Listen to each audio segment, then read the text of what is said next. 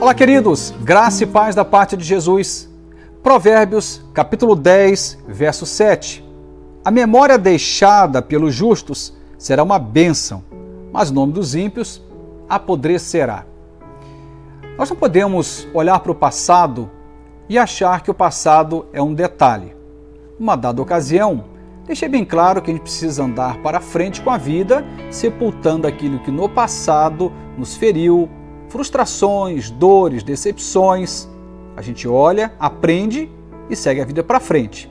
Mas ao mesmo tempo, o passado tem um lugar fundamental, quando esse passado construiu uma memória tão sólida, tão marcante, tão cheia de vida, que vai servir de norte, de baliza para gerações que virão na sequência. Eu tenho memórias profundas que guardo dos meus avós, dos meus pais, e que norteiam meu dia, que norteiam minhas decisões, que com que eu queira andar numa certa direção. Eu me lembro, por exemplo, do meu avô paterno, ainda na minha tenra infância, subindo uma ladeira para ir até a nossa casa e simplesmente apresentar o Evangelho, empurrando uma bicicleta velha, insistentemente compartilhando da sua fé, um ano após o outro, anos e anos compartilhando a sua fé em Cristo Jesus.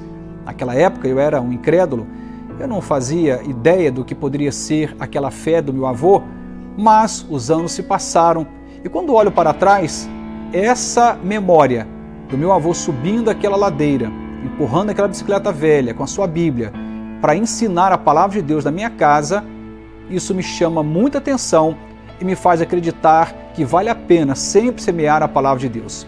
Eu entendo que eu fui fruto de muitas pessoas, mas eu não consigo imaginar a minha vida hoje em Cristo sem lembrar do meu avô, daquilo que ele nos deixou de ensinamento. Me lembro de meu pai, eu ainda bem pequeno, saindo bem de madrugada indo para trabalhar, muito cedo mesmo, às vezes às 6, 6 e 20, 6 e meia já estava no trabalho.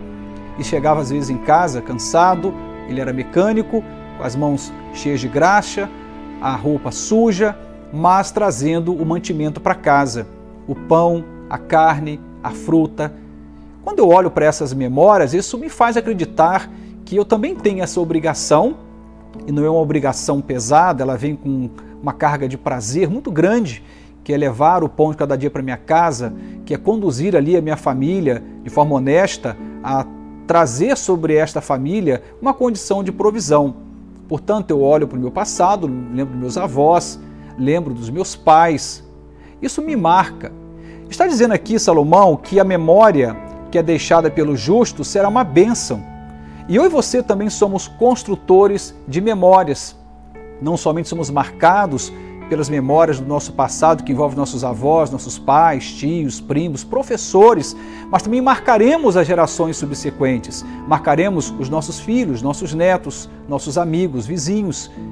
Que memórias você está construindo? Que vai marcar as gerações seguintes?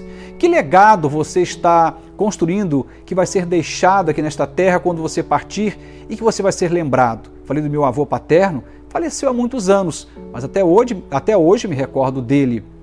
E o legado é isto: é quando a gente parte, mas as verdades que nós deixamos com a nossa vida marcam e marcam tanto que elas permanecem e prevalecem a despeito do tempo. Somos capazes de construir memórias saudáveis e abençoadas e abençoadoras quando estamos numa ligação íntima com o Senhor. Quanto mais próximos de Deus nós estivermos, mais construiremos memórias positivas, memórias que engrandecerão a Deus, a família, que engrandecerão as amizades e aí por diante. Olha o que o texto diz aqui: Mas o nome dos ímpios apodrecerá. Podemos ter um legado que vai ser uma bênção ou podemos deixar um legado que vai gerar apodrecimento, morte, para nós e para aqueles que vão se lembrar de nós. E certamente se lembrarão de um jeito muito ruim, muito equivocado, um jeito distorcido, digamos assim, porque o que Deus tinha para mim e para você não era exatamente aquilo. Mas infelizmente, se optarmos por construir memórias ah, que serão bênção, essa é uma escolha mas podemos escolher memórias que serão também uma tragédia, o que também é uma escolha. A Bíblia diz: põe diante de vós a bênção e a maldição. Escolha a bênção e viva e celebre a vida de forma abundante. Que você seja um colecionador de memórias fantásticas que marquem positivamente a vida daqueles que te cercam. Que você deixe um legado maravilhoso e seja uma bênção. E quando você partir, esse legado permaneça, marcando a vida dos seus filhos, dos seus netos, seus amigos e aqueles que cruzaram de algum modo o seu caminho. Que Deus nos ajude. Amém.